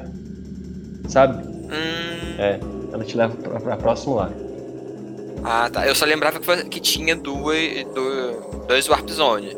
Na Cuckoo Mountain também tem um, um teleporte no- na, nas, nas- na ponte, né? Logo que você começa a ponte atrás de você, assim, né? Te leva lá pro final. Até tem um ponto interessante. Ali, logo na- no começo da fase, tem aquela casinha e tem uma, uma plaquinha e fala assim, né? Que, é, que não é só Papai Noel que pode entrar pela chaminé. Ah, que legal. Sério? Eu não sabia. Na verdade, eu não sabia de nenhum. Não sei de nenhum texto do, do Mario, porque quando eu joguei eu não sabia ler nada em inglês. Então. E isso, isso é um ponto que eu, agora que eu fui rejogar Mario 64, eu falo assim, nossa, eu não lembro disso. Por quê? Porque na época que eu jogava Mario 64, eu não lia nada, eu só ia apertando A, apertando A. E eu tentei me segurar quando eu fui rejogar agora, e eu não consigo, eu vou apertando A e falo assim, mas peraí, peraí, eu quero ler. E passou. foi, foi. Mas ele tem umas frases bastante interessantes. Se os japoneses leram, não é só o Papai Noel que pode que entra pela chaminé, eles devem ter. Papai o quê? Pai, o quê? Tem outro, tem outra na fase do Boo, né? O Big Boo's Hunt, né?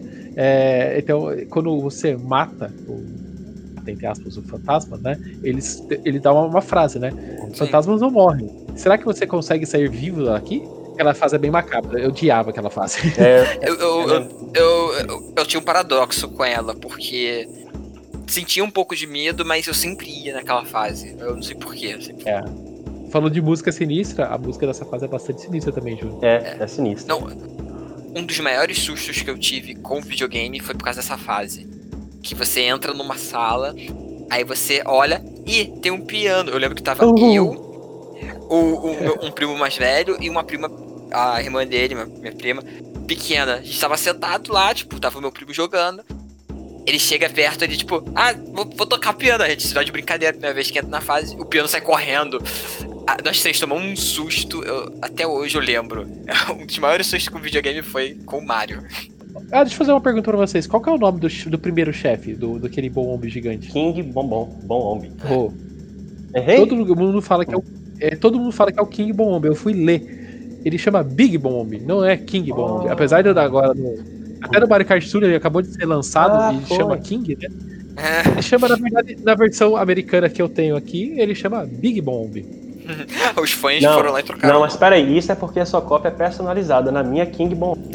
personalização. Pode ter, vai saber.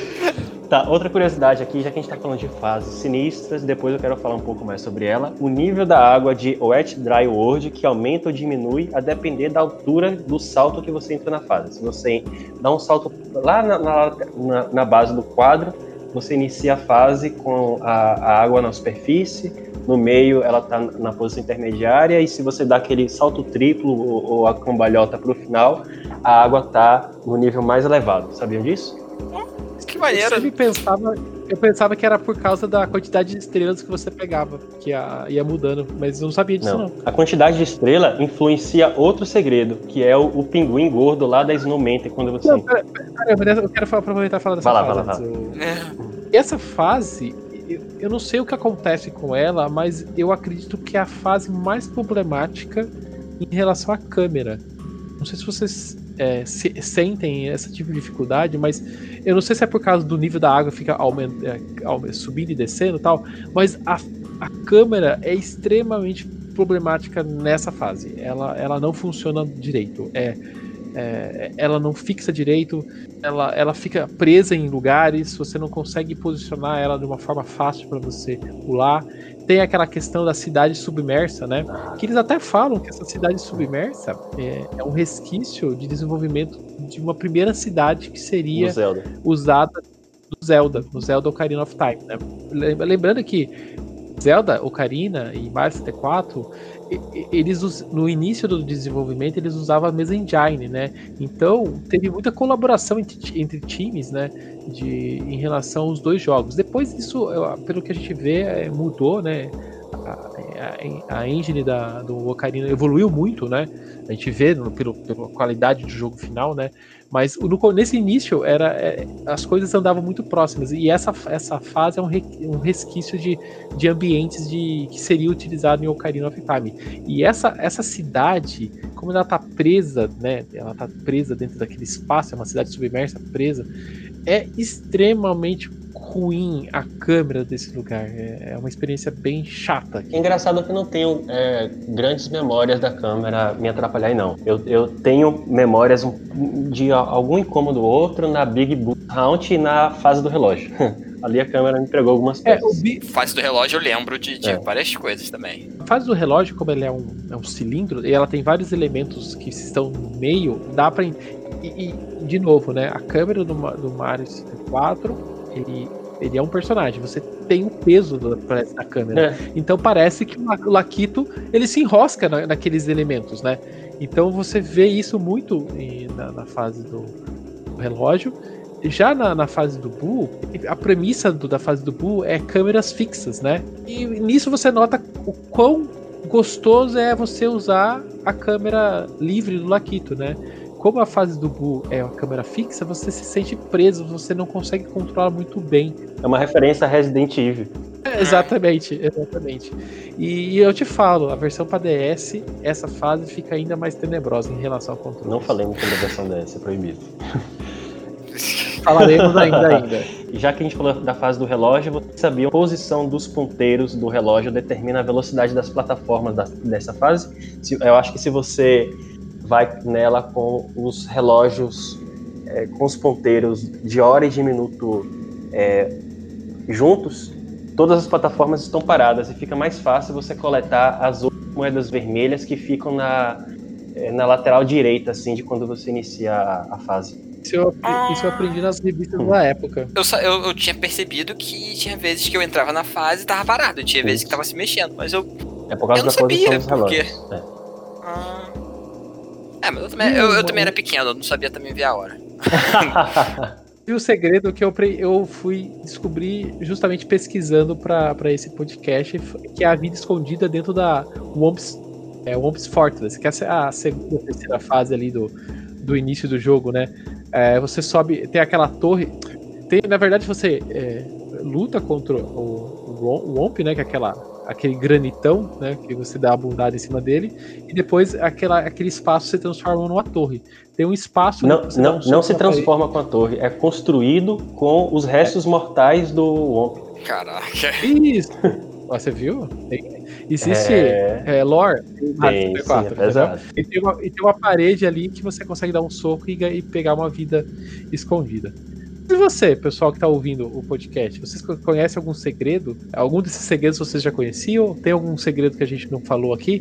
Comenta aqui pra gente no. Se você tá no YouTube, comenta aqui embaixo pra gente. Ou se você tá ouvindo a versão em áudio, vai lá nas redes sociais e fala pra gente. Em relação aos segredos, há uma subcategoria de informações sobre o Super Mario 64 que envolve um misto de fatos, segredos e teorias da conspiração, chamado o iceberg de Super Mario 64. Como acontece Vou ser sincero com você, Júlio, eu nunca tinha ouvido falar. É, pois tem e, e é bastante referenciado nos, no- no- pelos fãs do Super Mario. E como acontece em um iceberg, as teorias mais conhecidas estão na superfície e as teorias mais remotas estão mais submersas. Eu não vou colocar todas aqui, mas eu vou dizer algumas mais importantes. O, o iceberg ele começa pela teoria mais famosa de todas, que foi confirmada, que é L is real 2401. A gente acabou de dizer que de fato isso foi confirmado. Vou dar o, minha, o benefício da Tá. dúvida. Existem reportagens que, dos Hum. desenvolvedores que eles falam que a descrição da placa não é nada, é só um rabisco e que não tem significado nenhum. A- o que o pessoal fala que. Agora me corrija se eu estiver errado, tá, Júlio?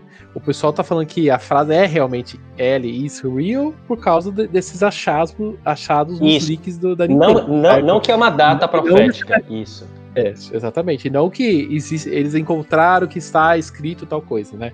É, é só para deixar mais claro para Excelente, pessoas. excelente, perfeito. O, o Alice Real é correto no sentido de que ah, os vazamentos confirmaram que o Luigi é- era um personagem jogável, estava dentro dos arquivos do jogo, ou pelo menos dentro dos arquivos dos computadores da Nintendo. Outra teoria bastante interessante, que eu de fato acredito nela, é que Haze Maze Cave ocorre dentro do sistema de esgoto do castelo. E segundo essa teoria, o gás tóxico seriam flatulências e as bolas seriam bolas de fezes. E a gente consegue mais ou menos ver isso porque logo que você entra dentro daquela fossa, é uma fase que você não entra em um quadro, mas é uma, é uma fossa com aquele líquido é um, um- com aspecto. Eu, eu, eu, eu chamava, de, aquele líquido escuro, né? Sim, é um líquido escuro. chamava de petróleo. Petróleo, isso. Se você, se você reparar na lateral, na textura da lateral, é meio difícil, em 34 a, a resolução é baixa, mas aquilo é formado por canos. É como se todo o cano do castelo lá tivesse desaguando dentro daquela fossa. Sim, sim, é verdade. Eu sempre tinha essa, essa sensação mesmo de canos naquele, naquele ambiente. Pois é, então a gente está sentido. A gente está explorando o sistema de esgoto do castelo. Outra coisa, é, Daniel, eu não sei se é o King Bomb ou se é o, é o- Qual outro nome que você disse? O, nome, o nome correto é Big Bomb. Big, Big Bomb, mas quando ele é derrotado, se você observar, logo que você vai subir a- aquela montanha, na primeira estrela, existem apenas duas bolas de ferro é, rodando o início da, da- da- do caminho da montanha. Quando você o derrota e você vai subir novamente a, a, a montanha, existem três bolas rolando. Ou seja, dizem. lore. Isso, outra lore. lore do jogo. Pois é, quando você o derrota, ele se transforma em uma bola rolante, parecido com a brincadeira que eu fiz, mas que também o pessoal fala quando você derrota o Omp lá no, no topo da fortaleza, aquele a fortaleza é construída com seus restos mortais. Nossa, É, eu nunca notei que tinha três bolas depois. Pois é, é o iceberg, Teus. a, gente, a gente tá descendo, vamos descer mais um pouco para dizer outra teoria. Vou fazer uma pergunta para vocês aqui. Como que o Bowser invadiu o castelo da Peach? Pergu- na verdade, tá aí uma coisa que eu sempre faço nos jogos da Nintendo. Eu nunca me preocupo com a, com a história, porque eu nunca. Eu não entendo porque ele, ele taca a Peach, ele se transforma numa chave quando você derrota, ele volta. Não entendo. É, ele vira uma chave, né? Esquisito. É. É. tipo, não é igual o primeiro Mario, que quando você derrota, você vê que é um, um Goomba disfarçado. E, gente, mas é assim, uma chave. eu vou falar uma coisa pra vocês. A Nintendo é mestre em narrativa ambiental. Ela não precisa se comunicar por texto ou por cinematic. Ela coloca tudo aquilo na implicitude e deixa para sua imaginação. Então, essa. Ah, É, e, não, e, e o problema é que isso é de uma coerência é, quase sobre-humana. Porque assim, o, o, o Bowser, ele não pode, ele é grande demais para entrar pela porta principal do Castelo da Peach, quanto pela porta dos fundos, onde estão lá os fantasmas. Então, Uhum. Sim. na fase Dari Dari Docks, você vê o submarino do Bowser em uma passagem ah, verdade. isso, então ele invadiu Faz provavelmente. Isso, ele invadiu provavelmente o castelo com um submarino pela entrada existente em Dari Dari Docks. Caramba, que legal. É, eu, fica- eu sempre via aquele submarino e ficava tipo, ah, o submarino com o símbolo do Bowser, estranho. Mas eu nem ligava, tipo, ah, é uma coisa assim da, da fase. Mas faz Não, sentido, tipo. Uma coisa que eu acho muito bonitinho no, no, no Mario 64 é que onde, quando você vê fotos do Mario, Peach e do Bowser, você vê as artworks que são inspiradas lá no Mario 3, né? Naquele, naquele estilo de. de... Que é o o mais clássico, é usado até hoje, né? Mas dentro do jogo são aquelas artworks. Isso, isso. E eu vou fazer outra pergunta. Onde a Peach estava aprisionada no castelo? Teoricamente na vitral, né? Exatamente. É. Exatamente, só que o pessoal faz uma interpretação bastante interessante sobre o vitral do castelo da Peach.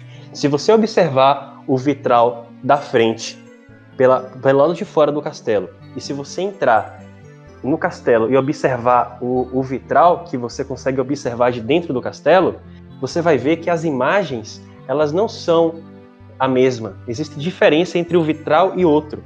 O que faz com que as pessoas teorizem que entre um vitral e que não se trata de um reflexo de frente e verso, mas que existe um espaço vazio entre um vitral e outro, que é onde a Peach está aprisionada. Tanto que no final ela sai é, como se estivesse saindo de uma maldição dentro daquele espaço vazio. Então ela tá, mas não tá. Ela, tipo, seria tipo uns. Igual quando a gente entra num, num Precisa quadro. do a gente poder entra- das estrelas pra tirar ela. lá. É, Pois é.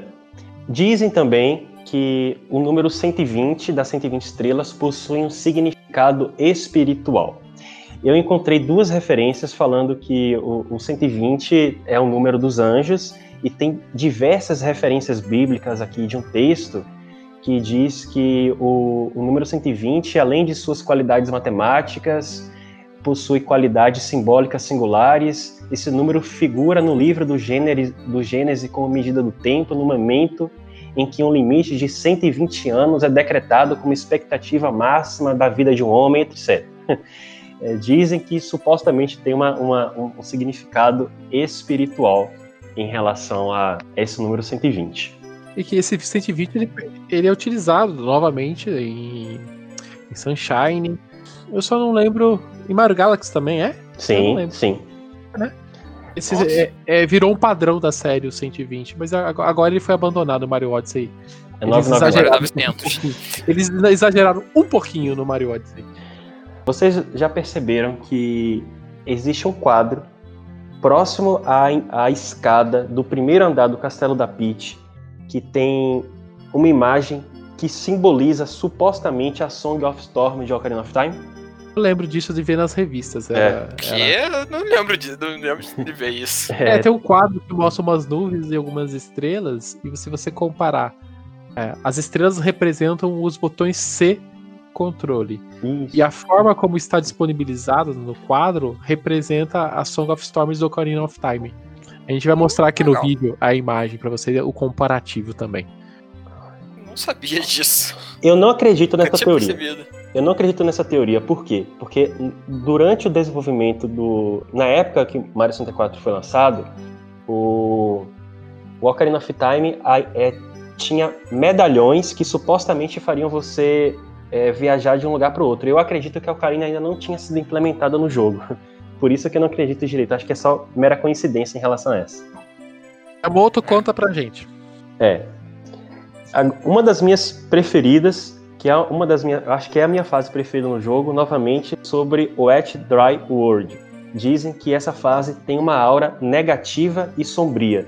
Se você perceber, o background dessa fase em Super Mario 64 é uma fotografia da cidade Casares na Espanha. E aí você Ah. é, pois é, uma fo- fotografia real.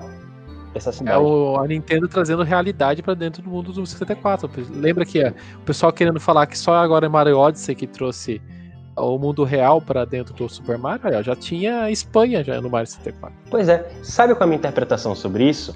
É, olha só, a- essa cidade da, da Casais é é uma cidade é, com as casas construídas em, em uma montanha. Nesse jogo, a cidade está submersa e está inundada. Ou seja, que, qual é a minha interpretação? As pessoas tiveram. é, aquela cidade foi inundada, está vazia aquela cidade, não tem morador nenhum, e tiveram que se mudar para as montanhas. É a interpretação sentido. que eu faço dessa, dessa fase aí, que, ela, é, e que isso é meio triste, né? Aquela cidade vazia, abandonada, inundada, e as pessoas morando numa montanha. Tem um ar realmente meio pesado. Outra teoria, para a gente já completar aí, a penúltima teoria que, a gente, que eu pretendo dizer sobre o iceberg, que é, que é bastante cômico, seria a acusação de que Miyamoto roubou Super Mario 64 da Argonaut. Porque, como vocês sabem, a Argonaut era desenvolvedora de Star Fox, es- estava trabalhando no, no mesmo prédio lá da Nintendo, e de fato a Argonaut ela fez um protótipo de um Mario 3D e apresentou para o Miyamoto. Na verdade, não era o Mario 3D. Na verdade, a Argonaut ela desenvolveu um protótipo do Yoshi. Isso, de Yoshi, perfeito. Exato. E ela foi, le- levou até a Nintendo, como, como ela já era parceira da Nintendo nessa época, né? Ela levou o conceito do, do jogo do Yoshi pra Nintendo. Só que quando a, a Nintendo viu aquele projeto, o projeto era muito próximo ao que eles tinham com o Mario 64. Então não, não, não fazia muito sentido. A Nintendo tem essa, né? De não ter projetos iguais andando, né? Isso não é de agora. Então a Nintendo não se mostrou, é, não se mostrou ah, aberta para aquele, pra aquele projeto. E, e nisso a Argonaut levou o projeto para outros consoles. É, esse jogo, de projeto, virou é, Croc? Croc. O jogo? É, o que eu tô vendo aqui, eu ia falar isso. Croc é, Legend Argonaut of é do. Croc? Globes, é. É. Exatamente. Então, o jogo Croc, que saiu, acho que numa janela. Qual, qual que é a data de lançamento? Vamos pegar a data de lançamento, gente?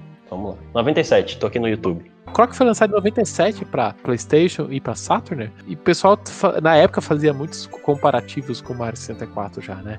Mas é por causa disso, né? É, o, a- o começo do desenvolvimento dos dois projetos, apesar de empresas diferentes, surgiu meio que ao mesmo tempo, né? A Argonaut levou, mas não- esse pro- projeto não andou ali, então virou um jogo para os consoles concorrentes. E, e só pra reiterar, isso aí não tem o menor sentido, já foi desmentido tanto pela Argonaut quanto por ex-funcionários da Nintendo. Né? Miyamoto não roubou de ninguém, ele foi um gênio em criar Super Mario 64 desde o início. e, por fim, a teoria mais profunda de todas é essa brincadeira que a gente fez algumas vezes durante o podcast, que toda cópia de Super Mario 64 seria personalizada. Essa teoria se alicerça numa suposta hipótese de que a inteligência artificial do jogo se adapta e cria sutilmente uma versão ligeiramente alterada do jogo, feita sob medida para cada pessoa. E esse foi um post que viralizou na internet. Ele e a pessoa que autora, autora dessa teoria é, conclui no seguinte sentido: existem muitas camadas para isso e algumas delas são mais sinistras e maliciosas do que outras. Super Mario 64 é, em sua essência, uma obra traiçoeira e maligna da, da criação humana. O engraçado é que, tipo, seria programação pra ter sempre alguma coisa diferente. No caso de um amigo meu, é, não é a parte da programação, em si é da carcaça do jogo que é diferente. Não é do. A carcaça não é do Mario, é do. Do. Ah, esqueci o nome do jogo de futebol. É. Eu esqueci o nome. Eu, acho que é International, International Superstar Soccer. Acho que 98. Ah, tá, é, sim. É- ele- o- a carcaça do jogo é essa, mas dentro do jogo tá o, o, o jogo do Mario, do Mario 64. E é uma cópia original. É Foi personalizado. algum erro, sei lá, de. É, foi Provou personalizado por fora. A, a- a dúvida é: alguém comprou um jogo do Mario 64 e ganhou um jogo de futebol. Coitado dessa pessoa. Mario 64 é um marco para a história dos games, mas ele também ganhou um remake. Nintendo DS, e esse remake foi lançado em 21 de novembro de 2004, logo no lançamento ali do Nintendo, no Nintendo DS, né? Na época, acompanhava o lançamento do, do DS via revistas da Nintendo World e via aquele jogo no DS. E naquela época eu já me falava, eu já me perguntava o que, que esse jogo tá fazendo ali, né? Uma das propostas do, do remake era você usar a, a tela de toque para você poder controlar o Mario no ambiente 3D. Eles desenvolveram um petrecho, entre aspas, a cordinha do DS que você colocava o seu dedão para você conseguir colocar o dedo em cima da tela de forma mais confortável para você controlar os personagens ali no, no Mario 64 DS, né? Mas naquela época eu já não entendia o, o, o porquê daquele, daquele jogo do DS. E eu fui jogar só recentemente é, ele para DS. E eu continuo me perguntando por que a Nintendo resolveu levar Mario 64 pro DS. Porque ela pega todo o projeto e todo o conceito por trás de jogabilidade e gameplay que tem o Mario 64 original e parece que ela esqueceu. Tipo assim, não parece ser as, os mesmos desenvolvedores, não parece ser a mesma empresa por trás do jogo. É, não faz para mim, não continua. Eu, eu tentei me aprofundar no jogo, joguei mais tempo e eu não consigo entender o motivo daquele jogo existir no DS. eu, eu já não entendo, eu não, não lembro de nada do, desse jogo, porque eu joguei, joguei no, no R4, eu curti na época, mas eu não sei porquê, eu não lembro mais nada, tipo, o que, que tinha diferente. Pra mim era a mesma coisa. Então, é, desde o lançamento do Mario 64, a gente, a gente ouve do, dos, dos, dos desenvolvedores falando que questão do multiplayer, da questão do, do, de ter mais, outros personagens jogáveis, até por exemplo o Yoshi. O Yoshi que existe dentro do Mario 64, em cima do topo do castelo, ele existe porque eles já estavam programando, tentando programar o Yoshi como parte jogável né, do jogo, mas não, eles não conseguiram daí usaram só o personagem ali no topo do castelo como uma, um agrado para os jogadores, né? É, aqui no, no, remake do Nintendo DS, você tem quatro personagens jogáveis. Você tem o Mario, o Luigi, ele is real, né? O Wario e o Yoshi, né? É, então a gente tem quatro personagens jogáveis aqui e eu não consigo entender o que, que, passou por dentro da cabeça dos desenvolvedores. Porque assim, você está jogando um jogo chamado Super Mario 64. Então, o que, que você imagina que você vai jogar? Com o Mario. Mas quando você vai pro jogo, a primeira coisa que acontece, você não joga com o Mario. A primeira coisa que acontece é que você joga com o Yoshi. Né? Tudo bem, né? Você começa com o Yoshi. É, o jogo é bem. É, ele é diferente em relação à versão do 64. É, em vez de você pegar o Yoshi e já conduzir ele pro castelo, você já. Antes você já tem que fazer algumas coisas fora do castelo. Por exemplo, você tem que pegar um coelho para conseguir uma chave para abrir a porta principal do castelo, né? Dentro das fases, você joga, você vai jogar com o Yoshi.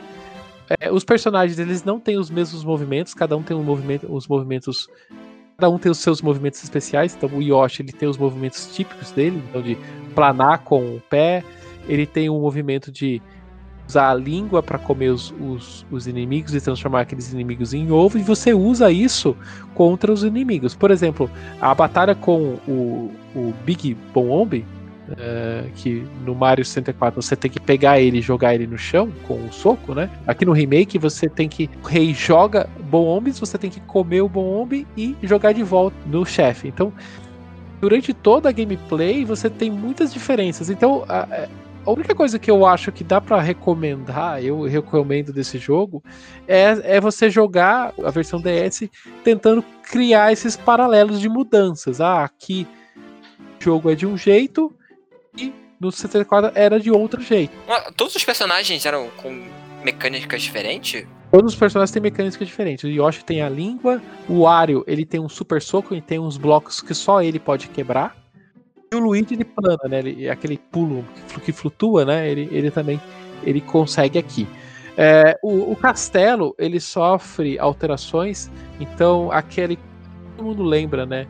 Que você vai para a direita e você tem a, aquele lugar onde tem aquele ambiente que tem o, o escorredor, escorregador, que a gente fala que é o escorregador da princesa, né? Que você pega uma das estrelas escondidas. Na versão do DS, esse lugar ele se amplia de muito mais. É, é ali que você teoricamente troca de personagem.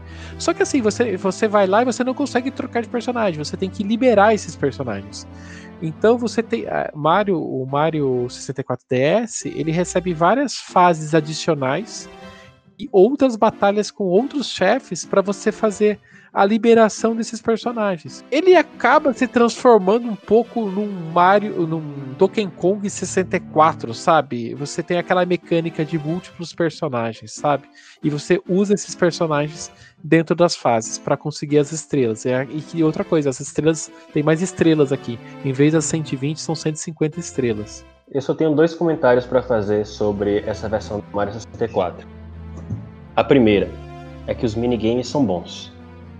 E a segunda é que todo mundo tem o Donkey Kong 64 que merece, e esse é o Donkey Kong 64 da Nintendo. Fim de papo. Joguem a versão do Nintendo 64. É, deixa eu até aproveitar e falar sobre isso. Eu, eu tenho mais uma reclamação para fazer sobre essa questão da gameplay de múltiplos personagens. Se a proposta era ter quatro personagens e você trocar de personagens para pegar as estrelas, ok, eu entendo a ideia e aceito. Mas o que eu não consigo aceitar é a questão que você, dentro das fases, você tem bonés dos personagens. Então você vai com o Yoshi. Eu vou, vou dar um exemplo muito básico. Segunda estrela do jogo, todo mundo conhece que é a corrida contra a tartaruga. Então, até tem uma brincadeira que a tartaruga fala que ela quer apostar corrida com o homem mais rápido, que seria o Mario, né? Só que você tá jogando com o Yoshi. Então a tartaruga não aposta corrida com você. O que, que você tem que fazer na, na, na segunda estrela? Você não tem ainda acesso ao Mario. Você tem que, durante a fase, procurar o boné do Mario. Com, com, tem um Toad usando. Desculpa, tem um, tem um Goomba usando o boné do Mario. Vocês pensando que era o Mario Odyssey que você roubava chapéus? Você, aqui no, no remake você já faz isso, gente. Então, você rouba o boné desse, desse Goomba. E quando você pega o boné, você transforma o Yoshi o Mario. Porque você está jogando com o Mario com, com sons de Yoshi. Gente, é extremamente estranho, não é legal, é uma mecânica, eu acho porca, assim, eu achei muito ruim.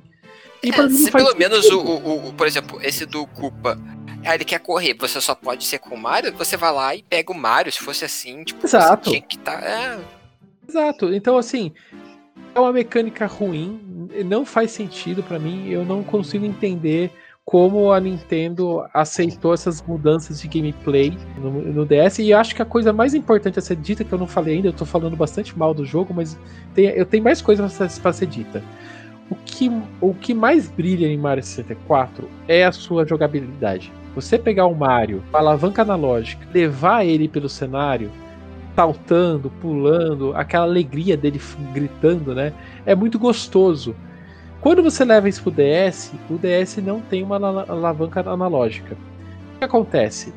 Aquela precisão que você tem de movimentar a alavanca, ele andar devagar, movimentar a alavanca até o final para ele correr, isso não existe no DS. Você tem um botão de correr. Isso atrapalha demais o gameplay. É, você não tem o botão Z para dar bundada, isso está no R.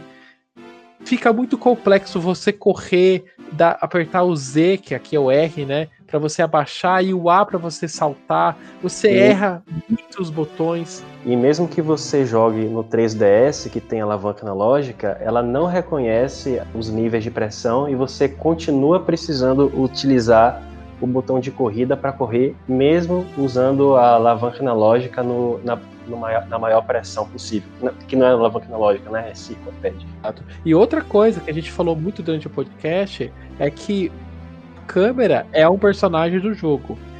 E na versão do, do, do DS, isso também se perde. Você não tem o, os botões C no, no, no, no, DS.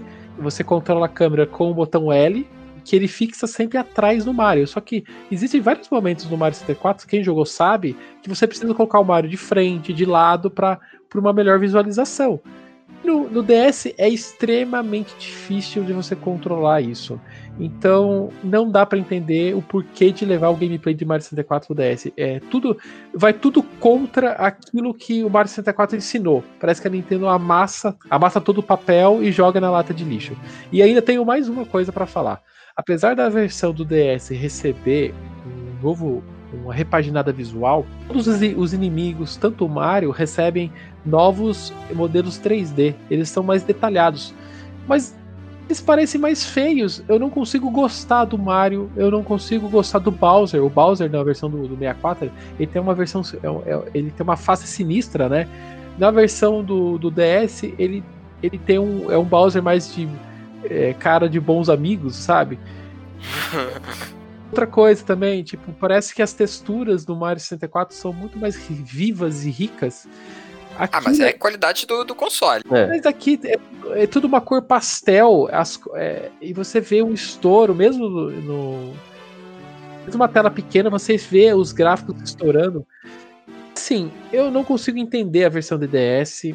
Eu não consigo recomendar a versão de DS, a não ser pela, pela questão de você visitar e, e tentar ver esses paralelos de diferente, de o que, que é diferente de versões, porque é muito ruim de controlar é, visualmente falando, eu não acho ele bonito.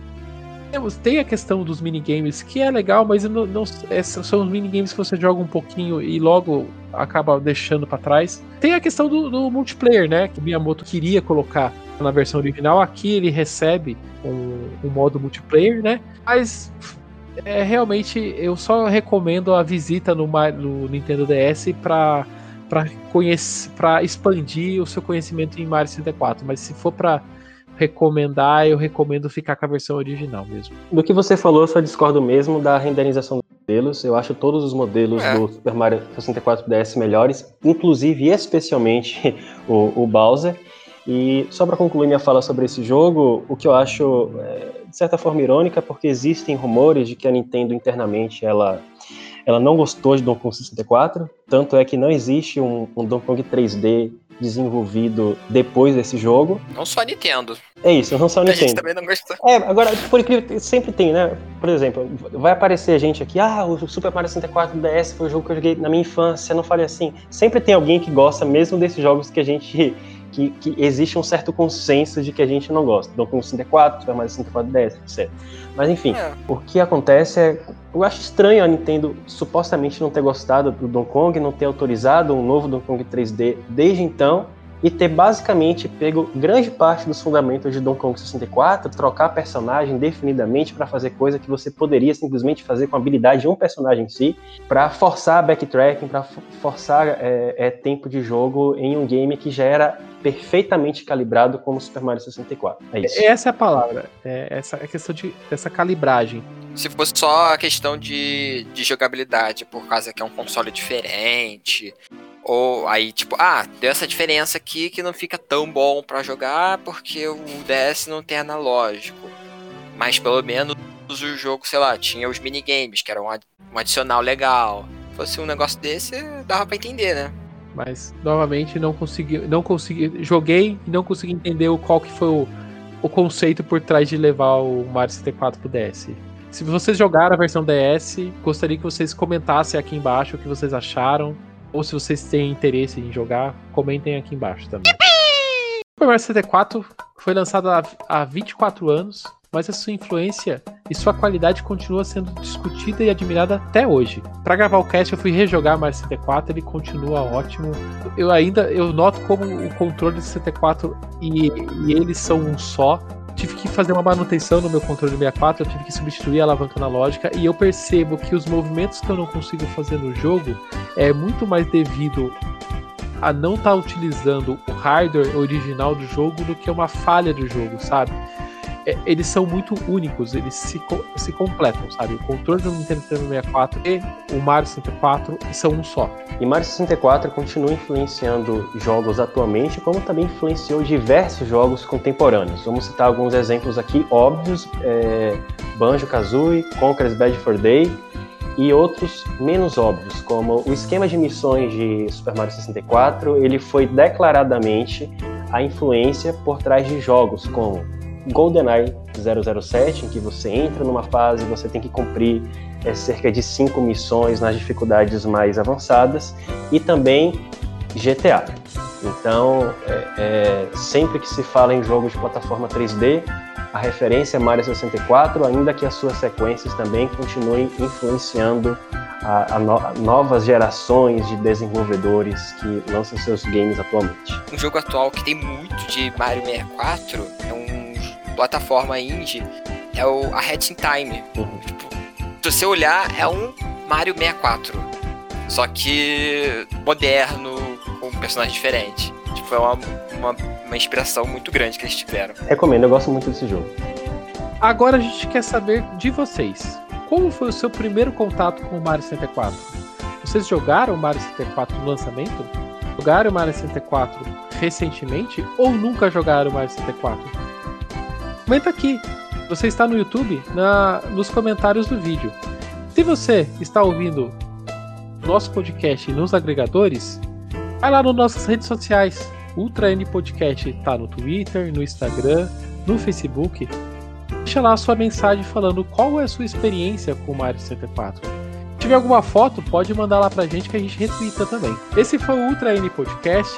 Eu sou o Daniel. Você me encontra nas redes sociais na arroba Daniel Ren.